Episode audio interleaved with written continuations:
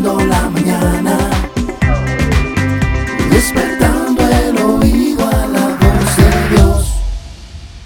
¿Sabías que el área donde camines en ignorancia, en esa área tendrás pérdidas, fracaso y dolor?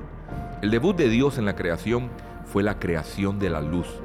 Él dijo, sea la luz. Esa palabra fue la palabra que puso orden. Dios no habita en las tinieblas, Dios es luz. El conocimiento es poder, el poder de la cruz. Y ese poder rompe todas las cosas ocultas que están, pero no puedes ver con tus ojos físicos. El lado opuesto de la ocultación es la revelación. La prosperidad no es un misterio, es una revelación. La pobreza tampoco es un misterio, tiene una raíz que se descubre cuando eres expuesto a la luz que Dios nos ofrece. Muchos nos quedamos con la cáscara y esa cáscara es la que cubre el fruto. Muchas veces no comemos el fruto porque solo vemos la cáscara endurecida y nos perdemos los beneficios que están debajo de la cáscara.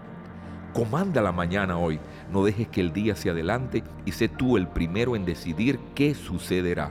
No te quedes con la cáscara, pídele a Dios que te dé revelación de todo lo que oyes, lo que ves y lo que experimentas. Dice la Biblia, Él revela lo secreto y lo escondido, conoce lo que está en tinieblas y con Él mora la luz.